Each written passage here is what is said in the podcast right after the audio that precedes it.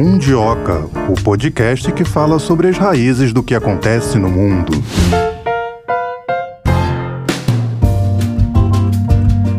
2023 começando e começando com mais um episódio que nós chamamos de extraordinário, que é aquele episódio que a gente decide o assunto em cima do laço com base no que está acontecendo no momento. Tendo em vista o que aconteceu no último domingo lá em Brasília, obviamente que aqui no Mundioca a gente não ia deixar esse assunto passar batido, né, Melina? Tudo bem? Tudo bem, tá. É, com certeza, né?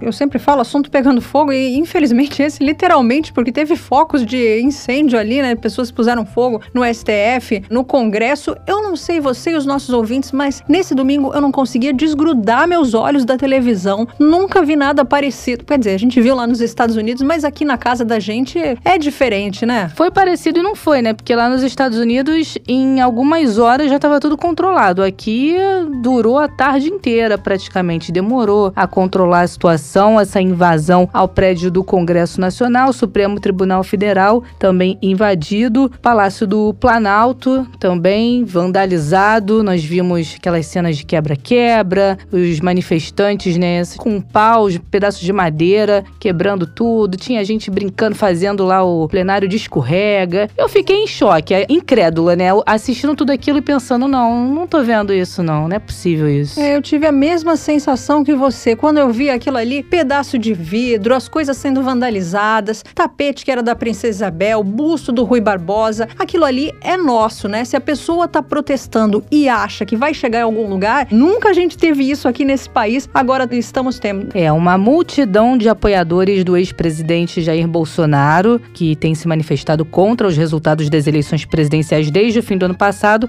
Essa multidão acabou invadindo o prédio do Congresso e também o Palácio do Planalto e o Supremo Tribunal Federal. A polícia conseguiu retirar essas pessoas dos prédios apenas à noite. Eles invadiram no final da manhã, só à noite a situação foi controlada. Mais de 400 pessoas foram detidas depois dessas invasões. O importante, Thay, nessa história, eu achei que uh, os países manifestaram apoio ao presidente Lula, mais do que ao presidente Lula, né? Manifestaram apoio à democracia no Brasil. Temos uma lista já já uma lista. a gente nós vamos passar aqui para o nosso ouvinte. Mas antes disso, acho melhor a gente chamar então nossa primeira entrevistada de hoje para falar à luz do direito internacional sobre o que aconteceu e o que pode vir por aí. Glória Caixeta, advogada especialista em direito internacional com atuação no Brasil e em Portugal. Seja bem-vinda aqui ao Mundioca. Tudo bem, doutora? Olá, muito obrigada. Tudo ótimo. Eu vou começar te perguntando, fazendo a, a, relação que a mídia internacional fez ao noticiar essa invasão ao Congresso Nacional, ao Palácio do Planalto e ao Supremo Tribunal Federal em Brasília, fazendo uma comparação com o que aconteceu há dois anos no Capitólio. Lá nos Estados Unidos, há uma investigação ainda em andamento que pode resultar na condenação do ex-presidente Donald Trump. Queria saber da senhora se pode acontecer o mesmo aqui no Brasil com o ex-presidente Jair Bolsonaro. Vamos lá, realmente a gente tem uma situação extremamente delicada e vale já de cara início dizer que é uma atitude totalmente repudiante, inadmissível, independente de qual lado político o cidadão que queira protestar esteja. E embora a gente tenha aqui um, uma, ainda informações muito cruas, ainda informações muito superficiais de, de quem foi que liderou essa manifestação, quem que organizou, porque obviamente teve ali uma organização, então é ainda um pouco precoce para a gente falar numa possível condenação ao presidente Jair Messias Bolsonaro, Bolsonaro né, o ex-presidente.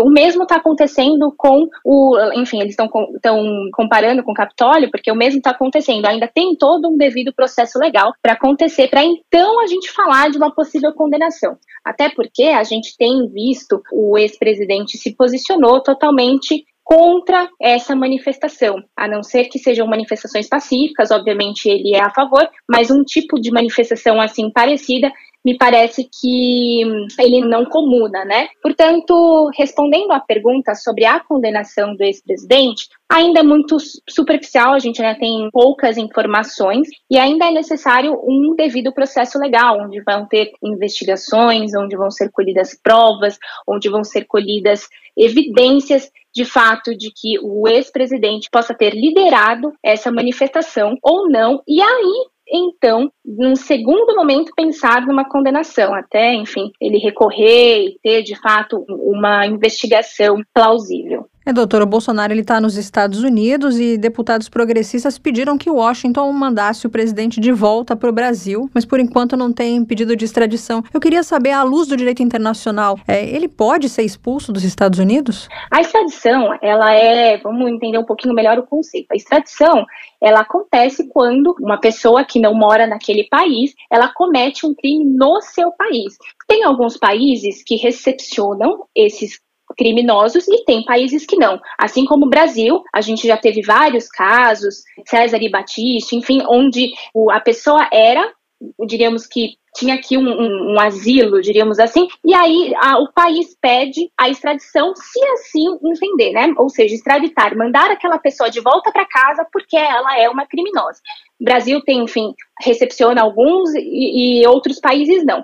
Em relação aos Estados Unidos, inclusive, a gente tem uma atuação interessante lá no país. Embora ainda não tenha tido esse pedido, pode ser que haja uma possível extradição? Sim, se ele tiver cometido de fato um crime, seja ele qual for, seja o crime de corrupção, seja o crime de liderança de manifestações não pacíficas, enfim, é possível? É, só que isso tem que passar, enfim, por um processo legal também dentro dos Estados Unidos para que entenda se é válida ou não a extradição do, do nosso ex-presidente, Bolsonaro. Agora, em relação às pessoas que já foram identificadas, né, as pessoas que participaram né, desses atos lá em Brasília, que tipo de punição pode ser aplicada a essas pessoas? Essas pessoas elas cometeram um crime de demolição contra o patrimônio público. Então a gente tem aí, a gente está falando de um crime tipificado no, no Código Penal, que elas podem sim ter aí uma pena de reclusão, certo? Ou seja, aquela pessoa que fica de fato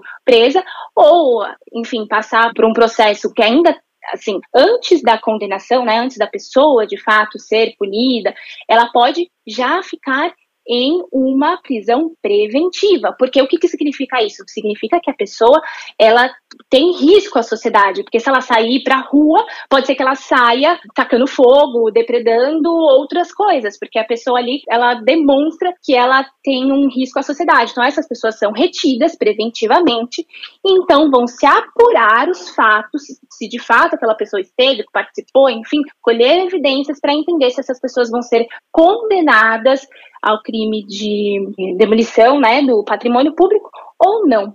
Doutor, essas invasões né, que a gente assistiu, essas imagens, eh, manifestantes nas cadeiras dos políticos, eh, esse cenário todo, isso demonstra a fragilidade da nossa democracia, uma democracia jovem? A senhora acredita nisso? Olha, demonstra que a gente ainda tem muito o que aprender.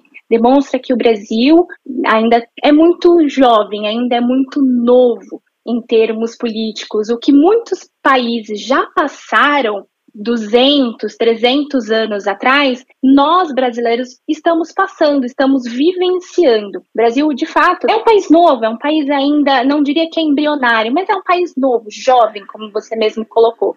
E isso demonstra, sem dúvida alguma, um atentado à nossa democracia. Entretanto, a gente já vem sofrendo atentados à democracia antes mesmo desse ato totalmente repudiável e inadmissível que aconteceu em Brasília. Então a gente tem que começar a entender, o brasileiro, né, tem que começar a entender o que, que de fato vem a ser a democracia, qual que é o conceito de democracia para o brasileiro, o que, que faz sentido, não é mesmo? Então, de fato, é sim um atentado à democracia, muito embora já houveram outros atentados não físicos, não atentados, obviamente, a terroristas, assim, depreda depredações, mas também já houve outros atos não democráticos já cometidos. Vou continuar batendo na tecla das punições que podem ser aplicadas, né? Falamos aqui sobre uma investigação que pode resultar numa condenação ao ex-presidente, sobre as pessoas que já foram identificadas e também foi ventilado aí uma informação de que empresários, agentes públicos também teriam apoiado, participado de alguma forma desses atos violentos lá em Brasília. Se isso for comprovado, como essas pessoas podem ser responsabilizadas, esses agentes públicos, esses empresários?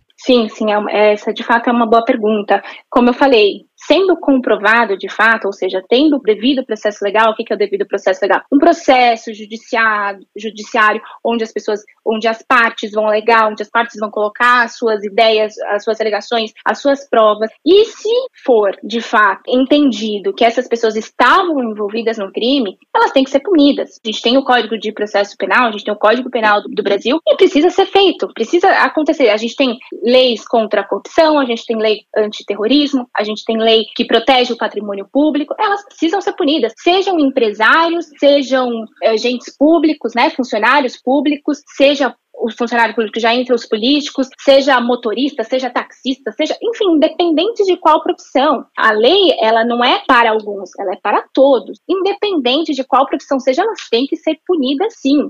Então, assim, a gente tem, a, o brasileiro, né, tem essa, talvez, mania de achar que a pessoa é por ser empresário ou por ter uma, uma profissão talvez um pouco menos desfavorecida, não vai haver punição, mas sendo que a lei, ela é feita para todos. Todos têm que ser punidos, independente de seu grau de escolaridade, profissão, etc. Doutora, a senhora acha que de alguma maneira, não sei se pelo comportamento nas redes sociais, o presidente Bolsonaro, ele teria incentivado esse esses atos? Olha, desde quando a gente vem acompanhando, obviamente, a movimentação, a política, tudo tem acontecido, mas desde quando ele, enfim, outubro, quando de fato, eu, eu não participei das eleições, eu não estava no Brasil, infelizmente não pude participar, mas cheguei no dia seguinte aqui no Brasil nas eleições e estava aquele, todo aquele movimento, enfim, e desde aquele dia das eleições, obviamente, a gente teve o resultado de que o presidente Lula teria sido eleito. A gente viu nos tweets dele, eu tenho acompanhado, tenho lido, e ele tem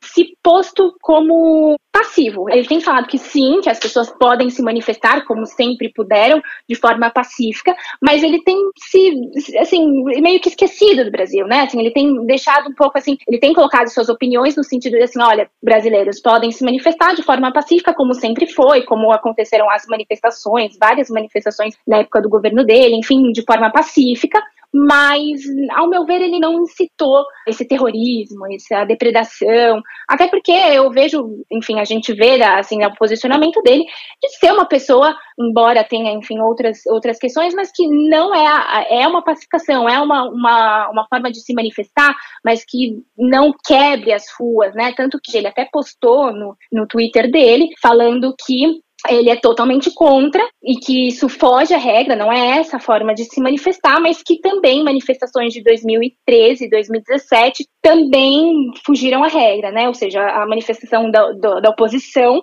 também fugiu à regra. Então, a gente vê que às vezes não é o próprio presidente, mas é ali um, alguns revoltados que sejam aliados do presidente ou não, vão ali se juntam, enfim, e lideram e fazem algo que nem sempre o seu líder, né, estou falando tanto do Bolsonaro quanto do Lula, assina embaixo, né? Então, seria muito irresponsável dizermos que ele incitou a manifestação totalmente violenta. Doutora, vou te pedir para comentar a decisão, o pedido feito né, pelo ministro do STF, Alexandre de Moraes, pedindo o afastamento do governador do Distrito Federal, Ibanez Rocha. Esse, esse pedido é, tem base legal? O ministro, sim, ele pode, de fato, fazer um, um pedido de afastamento desde que provocado, certo? Então, vem ali a provocação, seja do Ministério Público, seja de algum ente, e aí sim ele faz essa decisão de pedir o afastamento. Ele pediu o afastamento para que possa, de certa forma, proteger a democracia, proteger as nossas leis, porque está virando um caos, então ele decidiu por,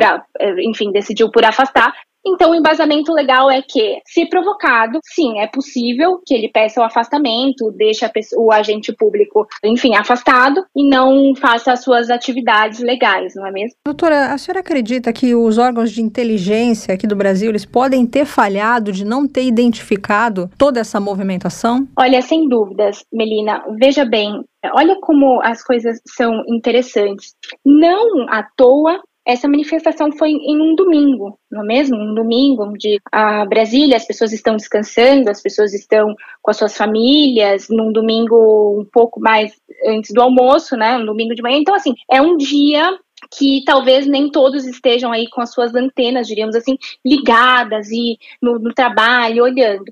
Então, sem dúvidas, Eu penso que a inteligência nacional, sim, pode não ter visto hashtag que não foi usado, não deve ter olhado de fato as redes sociais, mas que também a gente tem que pensar pelo lado de que as pessoas às vezes podem combinar alguma coisa, né? Enfim, uma manifestação, mas a gente entende que aquela manifestação que está sendo combinada não será uma manifestação agressiva, né? Uma, vai ser uma manifestação pacífica, porque a gente usa Twitter, a gente usa Instagram, a gente usa Facebook, a gente faz grupos no Facebook quando a gente quer às vezes protestar alguma coisa, manifestar, ir às ruas, e a gente entende que aquilo vai ser algo pacífico, não é mesmo? Agora, agora veja por esse lado, pode ter sido também que a inteligência, enfim, nacional, ela olhou essas informações, pode ter visto, mas ninguém falou que ia levar arma, que a gente ia sair, ia sair quebrando o Congresso, que a gente ia botar fogo no jardim, que gente, ninguém escreveu isso lá.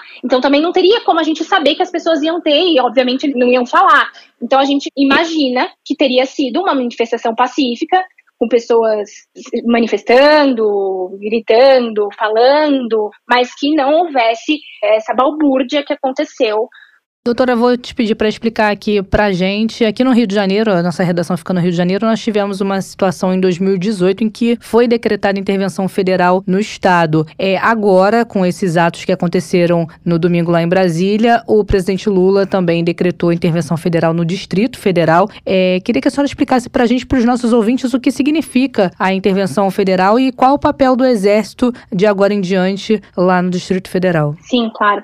A intervenção federal no Brasil Brasil, ela acontece quando os estados, o, o, Distrito Federal ou os municípios, eles não têm mais autonomia. Então, eles afastam a autonomia e vêm com uma intervenção que se restringe a uma segurança pública, certo? Então, por que que precisou acontecer isso? Porque tá um caos e não, não, não parece que o, o, município, no caso, o Distrito Federal, não tem a autonomia que ele deveria ter. Então, quando isso acontece, é uma exceção, certo? Isso não é a regra, não é algo que deve se acontecer sempre. Isso é sempre quando acontece atos antidemocráticos, quando acontece algo extremamente que foge à regra, é que os estados ou os municípios ou o próprio Distrito Federal, ele vem e entra com uma medida que se chama intervenção federal, que é uma medida temporária, é importante a gente falar, tanto que até o presidente Lula ele leu, é até o dia 31 de janeiro essa intervenção. Então, neste período, o Estado, no caso o Distrito Federal,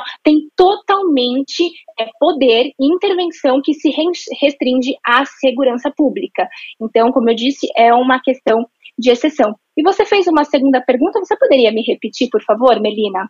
O papel do Exército de agora em diante, com, a, com esse decreto de intervenção federal, qual é o papel do Exército lá no Distrito Federal? O papel do Exército é fazer a segurança totalmente, certo? Tanto que a gente teve alguns rumores de que a segurança pública, porque o Exército é segurança pública, foi conivente com alguns dos atos, ou seja, passou ali os panos quentes que a gente fala popularmente e foi conivente com aqueles atos. Então, agora nós estamos com a intervenção federal significa maior intervenção da segurança pública, exército reforçado, muito embora o nosso atual presidente não esteja tão assim aliado ao nosso exército, ou seja, não está confiando tanto que o nosso exército fará o papel a qual ele tem que fazer, não é mesmo? O papel dele.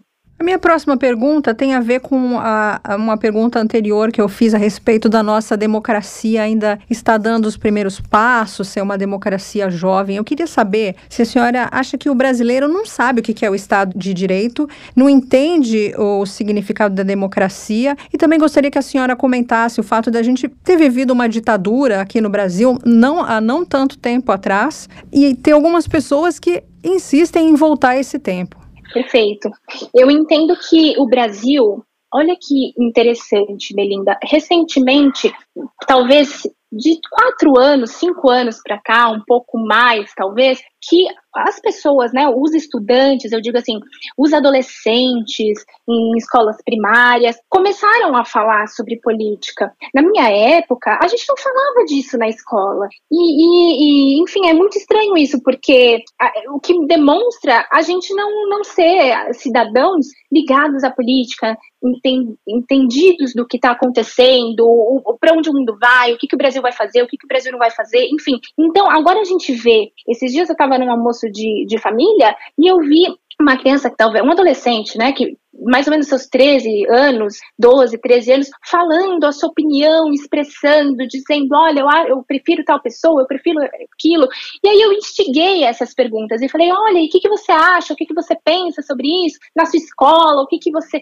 Enfim, então assim, você percebe que falar e pensar sobre política é muito recente, o que faz entender o porquê que o brasileiro tem a dificuldade de entender o Estado democrático de direito, né, o Estado de direito. Então, hoje, certamente, com toda essa movimentação, com as nossas discussões, com as nossas opiniões, a gente vai conseguir amadurecer a ideia de Estado de Direito, né? O que, que é o Estado de Direito, o que, que é democracia, o que, que é o poder emana do povo, né? O que é o significado, a etimologia da palavra democracia. Então, com certeza, o Brasil ainda é prematuro, mas acho que nesse momento a gente está entrando já numa adolescência, talvez. Ali já estamos com os hormônios um pouco mais aflorados, já conseguimos entender um pouco melhor. É, nota-se, né, que tá meio aflorado, né? Tá bastante aflorado.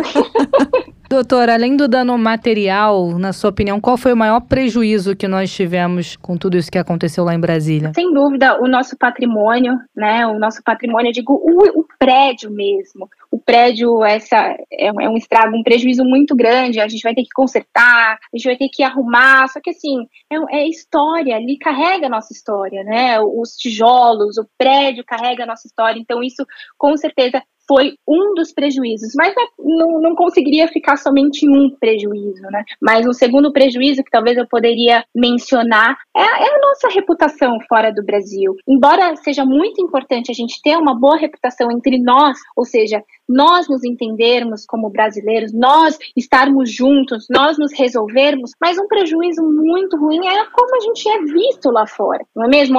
Um investidor vai pensar duas, três, quiçá cinco vezes se ele vai investir em uma empresa, comprar uma ação de uma empresa brasileira ou não. A gente tem algumas empresas, né, tanto Petrobras, Magazine Luiza, enfim, outras empresas que o investidor vai pensar cinco vezes. Além disso, as relações comerciais internacionais ficam um pouco com ruído, porque a gente não sabe se comportar, porque a gente não sabe lidar, porque a gente é um país instável.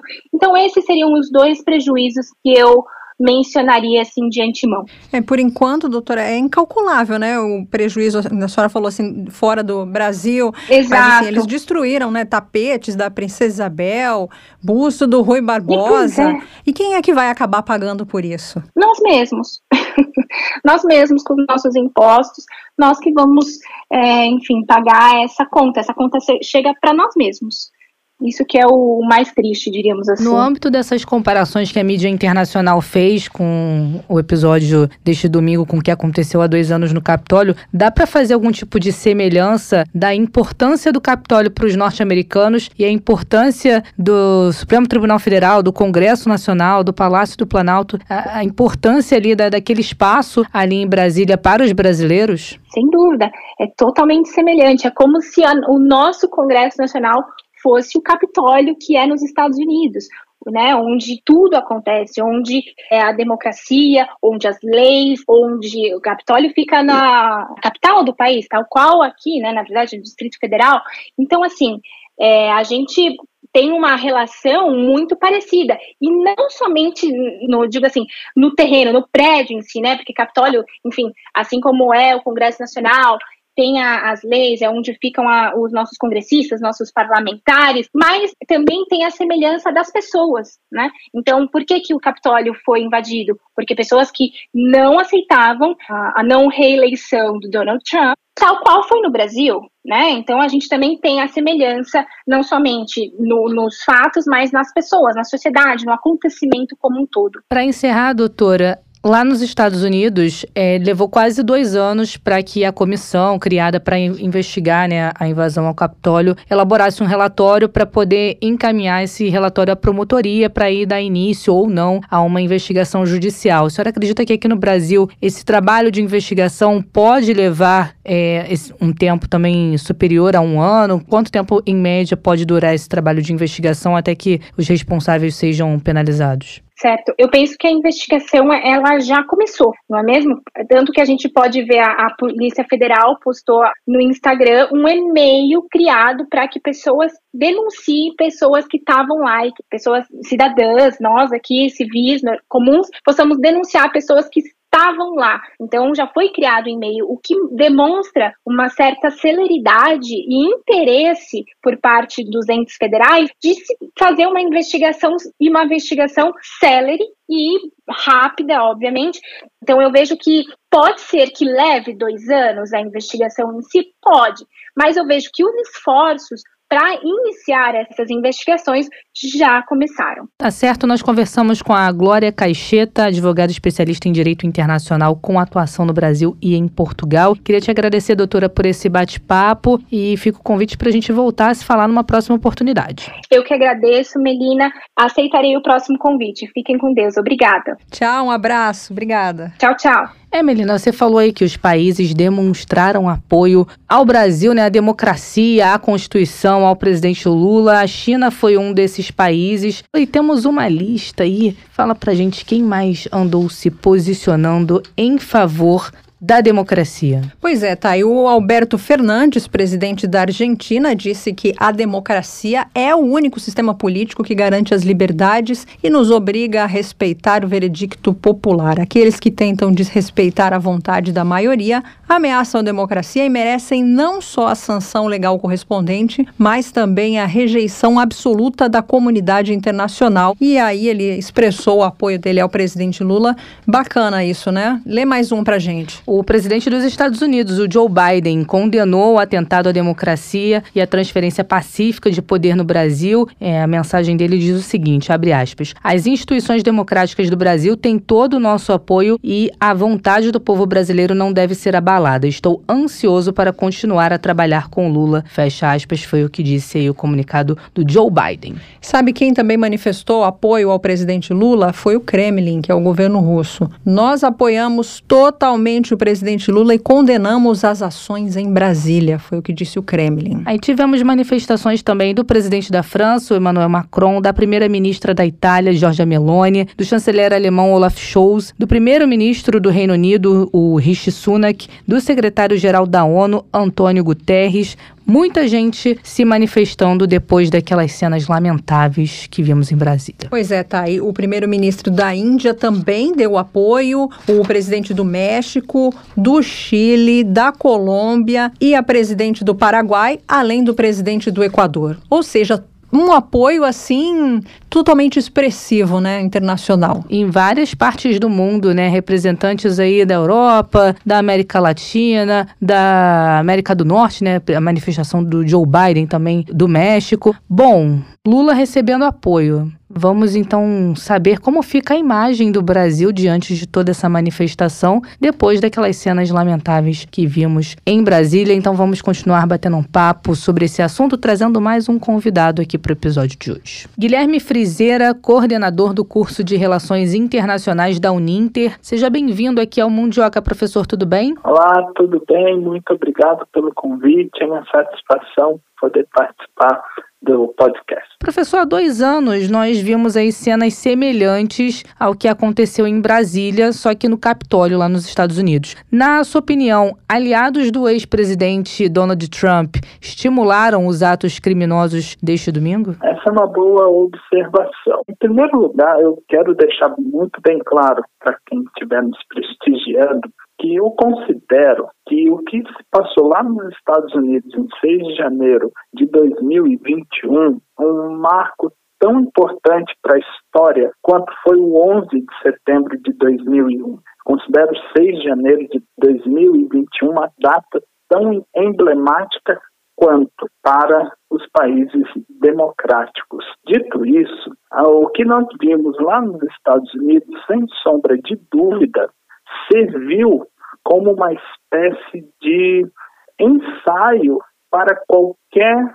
país democrático que tenha dentro do seu sistema eleitoral, dentro da sua democracia, grupos extremistas que contestam as eleições, o rito democrático e qualquer ação de contestação por esses grupos vai além do que buscar a sua legitimidade, seja na oposição, quanto também buscando caminhos jurídicos, quando existentes, para partir para o uso da violência, para o uso da intimidação, para o uso do terror. Por isso que muitos não estão tendo receio de classificar tanto o que aconteceu em 6 de janeiro de 2021, quanto ontem, 8 de janeiro de 2023, aqui no Brasil, como terrorismo. Porque essa é uma palavra que tem um peso enorme e que com certeza classificaria de uma forma muito perigosa as ações tomadas tanto pelo evento original e por isso nós colocarmos o que ocorreu nos Estados Unidos como uma fonte de inspiração para os movimentos de violência, para o movimento de vandalismo que nós vimos ontem no Brasil. Então, com certeza, é uma fonte de inspiração. Há indícios até de Steve Bannon, que foi o estrategista da campanha de Donald Trump em 2016, como uma das figuras que estimularam essa violência que contra as instituições, contra a democracia que ocorreu no Brasil. Professor, eu sei que essa é uma pergunta muito abrangente, mas eu vou fazer mesmo assim. Quais são os impactos desses atos, daquilo que a gente assistiu nesse domingo? Olha, os impactos, ah, pensando primeiramente no âmbito internacional. A repercussão foram todas a favor do governo brasileiro, a favor das instituições brasileiras, a favor da democracia brasileira. Isso significa que o ato que ocorreu no dia 8 de janeiro, se ele tivesse tido sucesso, ou qualquer outro ato que venha a acontecer futuramente, e que por alguma razão consiga atingir seu objetivo de retirar o governo atual do Brasil do poder, mostra claramente que isso não será aceito pela comunidade internacional, seja por países como Estados Unidos ou até países que muitas agências classificam como não democracias plenas, todos a favor do governo brasileiro, governo legitimamente eleito e que tomou posse. Então haveria um isolamento político total do Brasil por parte dos grandes players globais como Estados Unidos, União Europeia, Rússia, China, quanto de países do nosso entorno, da América Latina, quanto também países do continente africano. Então, não haveria qualquer tipo de apoio caso a tentativa de golpe de Estado tivesse tido sucesso. Então, no âmbito internacional, haveria um isolamento político total do Brasil. Ainda no ambiente internacional, mas agora pensando um pouco na economia. Os mercados, os investidores, gostam de previsibilidade. Muitos não têm problemas em botar investimentos em países democráticos ou não democráticos, desde que sejam, de certa forma, estáveis. Um golpe de Estado não significa estabilidade, nem previsibilidade. Portanto, a economia, os investidores ou cancelariam seus planos de investimento no Brasil, como poderiam também retirar os seus investimentos já existentes no país. Então, o isolamento é a palavra-chave para entender o que aconteceria imediatamente caso tivesse tido sucesso a tentativa do golpe de, de Estado que a gente assistiu no dia 8 de janeiro. No ambiente doméstico, serviu para trazer uma união dos poderes que estavam ali em disputa, com rixas entre poderes, desconfiança, em torno da garantia institucional da democracia brasileira. Então a gente vai, vai observar, pelo menos nesse primeiro momento, uma união, uma convergência entre os poderes, principalmente entre os seus líderes, né, os presidentes de cada um dos poderes, em prol da democracia e das instituições. Então, o isolamento doméstico e a forma de combater o golpe, nós vamos ver, então, uma união como não se via já há muito tempo no Brasil. Se essas medidas vão dar certo, se elas não vão dar certo, se muita gente vai ser condenada ou não, só o tempo vai dizer. Porém, agora abre-se uma janela de oportunidade de convergência entre os poderes em prol de um objetivo que é combater esses grupos terroristas ou grupos de vandalismo, como quer que a gente queira chamar, que buscaram um golpe de Estado e não tiveram sucesso e agora terão de ser combatidos. Professor, o senhor falou aí de maior união e depois de tudo que aconteceu lá em Brasília, nós acompanhamos o posicionamento de alguns líderes políticos internacionais que criticaram esses atos e saíram em defesa da Constituição. Na sua opinião, isso pode fazer com que o presidente Lula se aproxime mais até mesmo de países onde tem governo de direita? Com certeza. A gente pode observar que muitos líderes de diversas correntes ideológicas, políticas, apoiaram o governo Lula, o presidente Lula. Então, ele está agora extremamente legitimado pela comunidade política internacional. Então, a sua liderança é incontestável.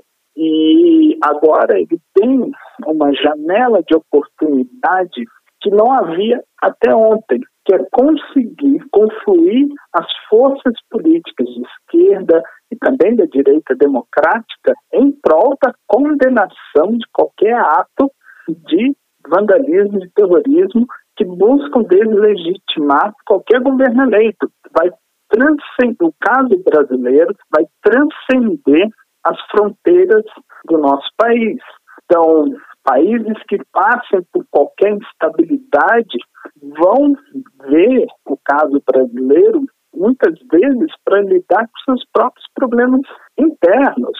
A Alemanha fez isso ao final de 2022, quando prendeu ah, indivíduos que planejavam um golpe de Estado. Os Estados Unidos, nesse ano de 2023, já começa com a sua pré-campanha presidencial das eleições de 2024. Vai precisar buscar mecanismos para evitar que ocorra o que aconteceu em 2020.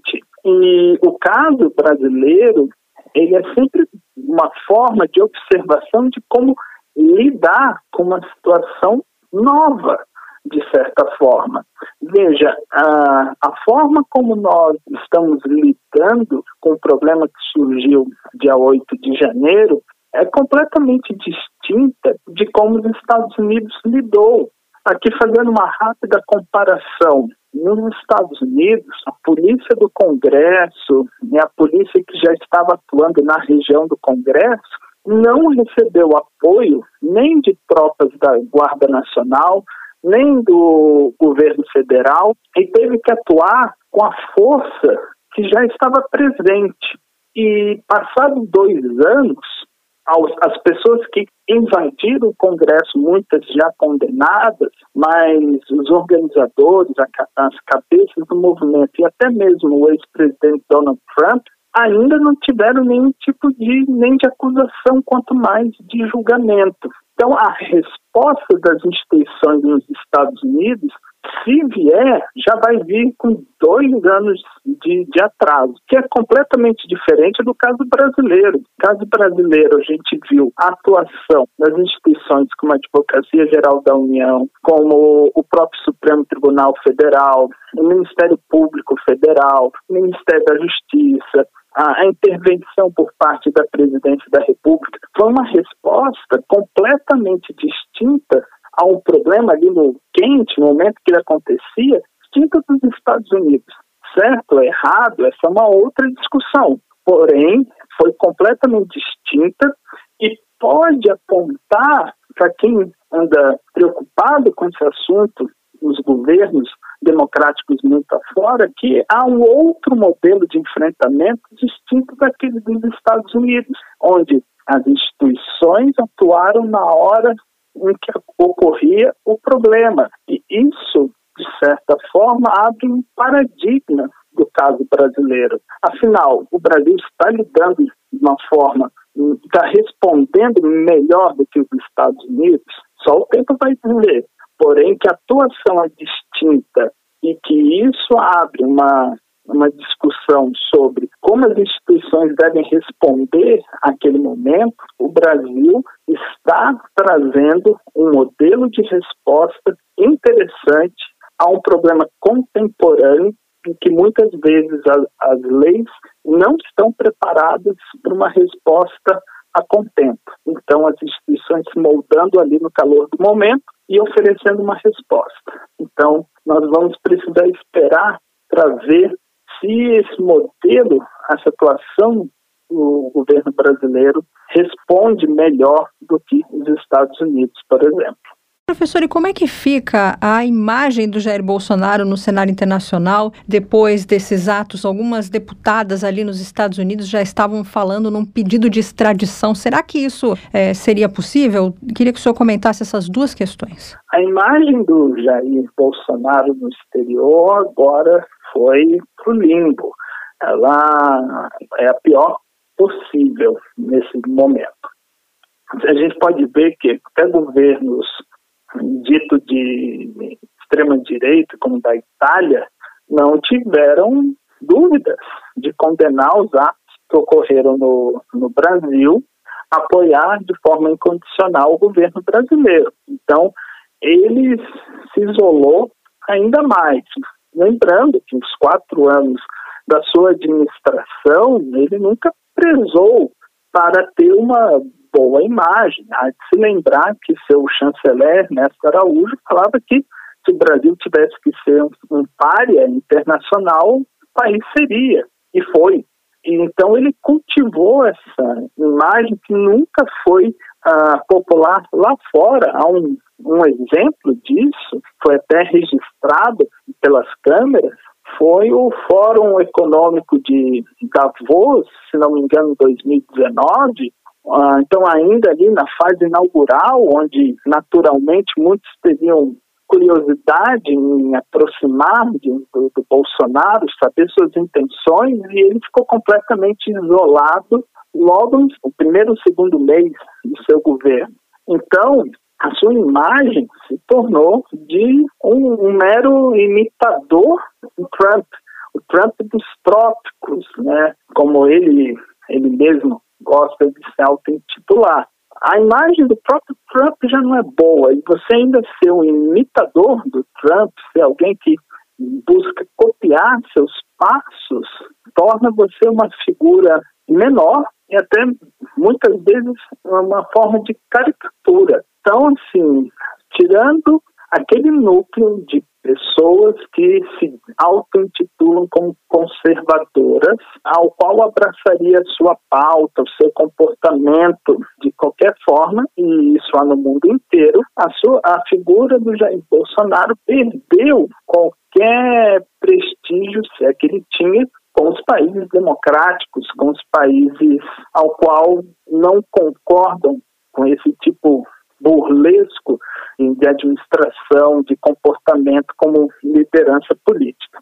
Sobre a situação dele no, no exterior, né, nós vimos muitos membros do Congresso dos Estados Unidos, principalmente do Partido Democrata, falando em deportação ou cancelamento de visto, extradição, que são processos distintos, mas que apontam para uma mesma direção, que é você não é bem-vindo aqui no país.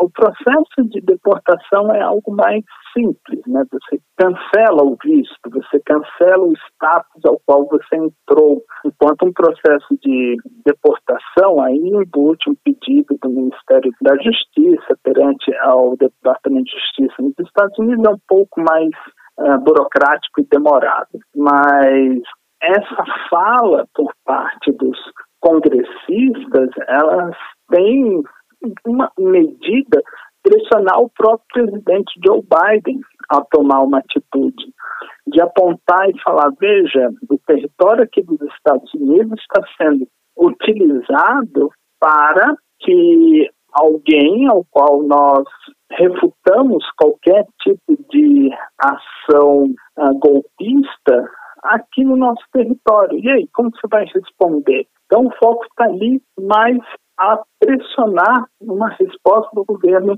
dos Estados Unidos.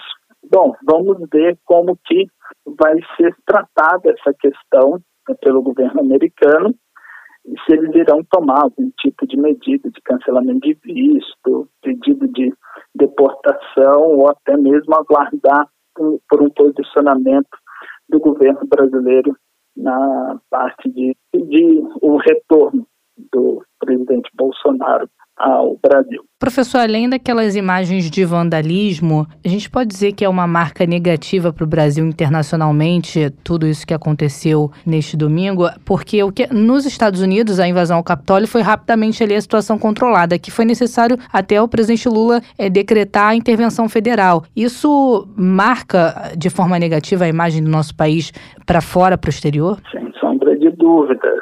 A gente pode observar pela repercussão que nós tivemos na imprensa o Brasil está na capa dos principais jornais do exterior que usam palavras fortes, conceituam como realmente um ato, muitos, né, como ato de terrorismo. Então, elevando a gravidade ao grau máximo, né, de, de como a ação foi interpretada pela imprensa no exterior.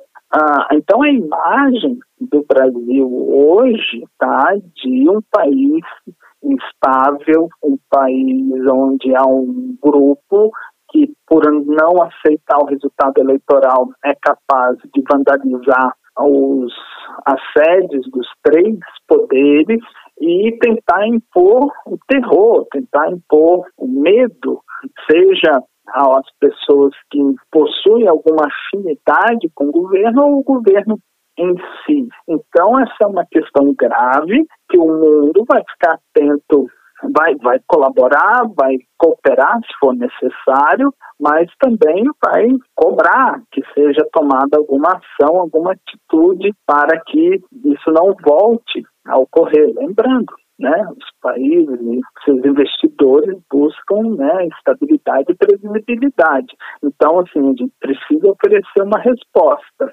Então, hoje, a imagem do Brasil é de apoiar o governo, dar as condições, se for necessário, para uma atuação que contenha qualquer tentativa nova de golpe, ao mesmo tempo que vai vir a cobrança. E qual foram as medidas adotadas e qual, quais os efeitos delas.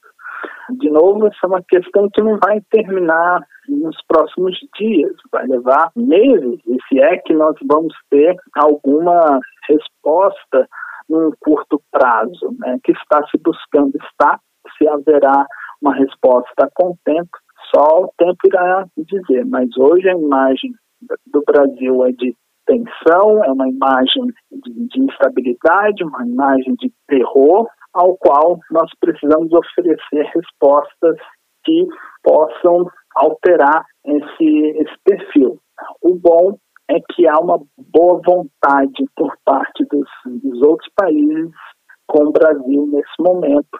E isso ameniza um pouco a situação, mas lembrando, nós precisamos dar alguma resposta. Professor, além de estampar nas manchetes a situação que aconteceu aqui no Brasil, é, enviar notas de apoio diplomaticamente né, para o presidente Lula, eu queria saber se os outros países têm como ajudar de alguma maneira o Brasil nesse momento. A ajuda vai depender muito, principalmente como as investigações irão acontecer. Então, assim, houve participação de agentes externos, houve financiamento externo, as pessoas que estão sendo acusadas de ter alguma ligação para o processo de instabilidade estão no, no exterior. Então, assim, sendo necessária uma cooperação externa, internacional, ela deve ocorrer.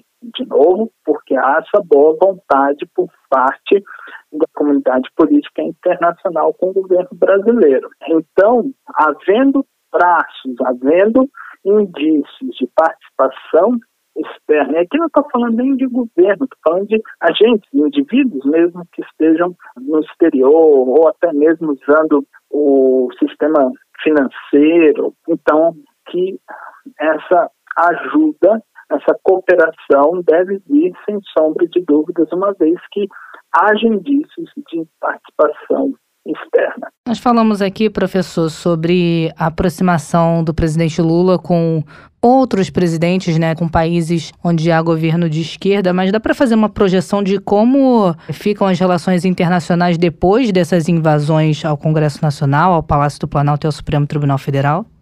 Então, a, as relações aqui, principalmente com os países de esquerda e tudo mais, o Supremo Tribunal Federal, sua participação, essa atuação, ela, ela rompe barreiras ideológicas, ela rompe o que a gente chama de constelação partidária, ou seja, quando você tem um grupo que esteja no, na mesma região, esteja no mesmo grupo no poder, então seja de esquerda ou de direita, de você ter uma afinidade maior só por conta disso. Isso ocorre, sem sombra de dúvidas, porém ela avança em qualquer questões ideológicas, não é por conta de afinidades com um grupo ou com outro que será um processo limitado. Não, o, o ato do 8 de janeiro transcendeu esse tipo de padrão de relacionamento. A forma como nós vamos utilizar eh, a, a nossa política externa a favor de construir esses laços além do grupo que naturalmente já nos apoiaria, e não precisamos nem nos referir somente ao caso do terrorismo de ontem, mas sem sombra de dúvidas de você ter uma construção de passar a incluir, e aqui eu até relembro o discurso de posse do Lula e do seu chanceler Mauro Vieira, que aponta que um dos eixos será da integração regional. E você conseguir avançar numa pauta onde a defesa das instituições ou a defesa da democracia passe a ser algo não apenas uma condição para você participar do processo de organização, de integração regional, para participar de uma organização, mas que vá além, que vá ser uma questão de segurança, uma questão de defesa, porque a instabilidade ocorrida no Brasil, a gente pode observar também existindo no Chile, existindo no Peru, existindo no, no Equador. Então, a gente conseguir transformar a questão da democracia como algo que vá além de um aspecto institucional e passa a ser uma questão de defesa coletiva, de segurança coletiva, onde a ausência da democracia passa a ser uma ameaça à existência do próprio Estado. E essa é uma discussão que a América do Sul precisa e o Brasil é, é a única, no momento, é a única liderança capaz de levar essa agenda à frente aqui no nosso entorno regional, o que, de novo, vai transcender qualquer pauta de, de esquerda ou de identidade. Tá certo, nós conversamos com Guilherme Frizeira, coordenador do curso de Relações Internacionais da Uninter. Professor, muito obrigada por esse bate-papo. Fica o convite para a gente voltar a conversar numa próxima oportunidade. Muito obrigada, eu que agradeço pelo convite. Um grande abraço, tchau, tchau. Tchau. Olha, Melina, nós falamos aqui, né? Questionamos com os nossos convidados se pode acontecer aqui no Brasil algo semelhante ao que aconteceu nos Estados Unidos. O Donald Trump, ex-presidente dos Estados Unidos, sendo alvo de uma investigação por suspeita de participação na invasão ao Capitólio. E questionamos, né? Se pode acontecer algo semelhante com o ex-presidente Jair Bolsonaro, ele que comentou através das redes sociais os atos ocorridos no domingo em Brasília, disse o seguinte: abre aspas, ao longo do meu mandato mandato, sempre estive dentro das quatro linhas da Constituição, respeitando e defendendo as leis, a democracia, a transparência e a nossa sagrada liberdade. Fecha aspas. É, isso é uma coisa que a gente questionou com os nossos entrevistados, né? Será que o ex-presidente Jair Bolsonaro teria inspirado essas pessoas? A gente não pode ser leviano e dizer que sim, mas tá aí, né, a, a mensagem dele nas redes sociais condenando. Ele, inclusive, rejeitou as alegações de que seria responsável por essa manifestação. Diz o seguinte: continua se manifestando falando o seguinte: no mais, repudio as acusações sem provas a mim atribuídas por parte do atual chefe do executivo do Brasil. Assim encerra o pronunciamento do Jair Bolsonaro pela internet. Vamos seguir acompanhando as investigações, seguir acompanhando os desdobramentos. Agora Distrito tem gente- Federal sob intervenção federal até o final do mês. Agora tem gente pedindo desculpa, dizendo não inspirei, né? Vamos deixar isso aí com a investigação. E vamos aguardar a conta, né? Porque a conta do conserto de tudo vai chegar. Porque é nossa mesmo. É. É sua também, né? Do pessoal que quebrou ali. Olha, rapaz, já tenho tanta conta pra pagar que. Mais uma. Pra dar uma aliviada, eu vou sabe pra onde? Pro mundo bizarro. É isso mesmo. Mundo Bizarro. Tá, e você gostava de se fantasiar de alguma coisa? Eu gostava de festa fantasia, eu gostava de, de me fantasiar. Mas não de. Eu não lembro, assim. É, porque eu tô olhando. Eu já colei o tema de hoje. Eu sei que é relacionado ao animal. Me fantasiar de animal, não. Mas eu gostava de me fantasiar. De odalisca? Tipo assim, princesa, eu achava legal. Ainda acho bonito até hoje aqueles vestidos assim, armados. Eu achava aquilo muito lindo, ainda acho bonito. Aí eu gostava de colocar, pegava lençol da minha mãe, amarrava na cintura pra ficar com aquela cauda longa, dizer que era princesa. É bem coisa de menina, né? Às vezes eu vejo É. algumas meninas assim de 4, 5, até 8 anos vestida de a Bela, da Bela e a Fera, de princesa. Eu acho uma gracinha. Mas tem gente que vira adulto e continua com isso. Continua querendo se fantasiar. Eu vou contar. o- E não é pra ir em festa fantasia. Porque a gente, na vida adulta, às vezes tem uma festa fantasia pra ir. É legal a gente usar a criatividade, usar uma fantasia legal, né? Bem diferente. Mas não é o caso do nosso personagem de hoje. Não é o caso. Um japonês decidiu se transformar em lobo, gastando 3 milhões de ienes japoneses, o equivalente a 123.415 reais e 66 centavos. Nem esse dinheiro eu tenho pra me fantasiar. para ser.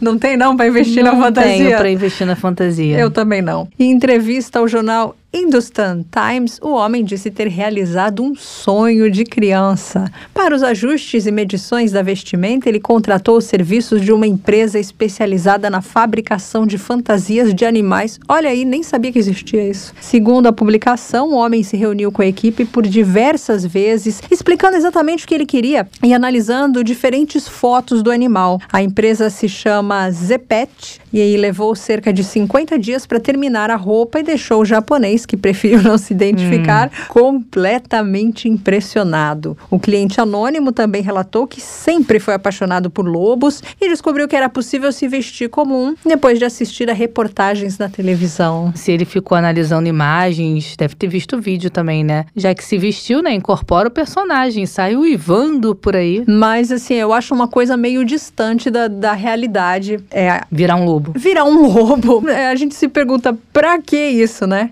Pra quê? Mas se a pessoa é feliz assim, É, um realizou lobo. o sonho. Realizou o sonho dele de infância. Que bom, né? Quer sair por aí vestido de lobo? E que bom que ele tinha todo esse recurso pra investir. Eu não ia perder a oportunidade. Eu estava aqui me segurando pra fazer isso. Aí eu esperei ré, o final do Mundo Bizarro. Agora a Melina não consegue encerrar o quadro. Então, esse foi o Mundo Bizarro de hoje.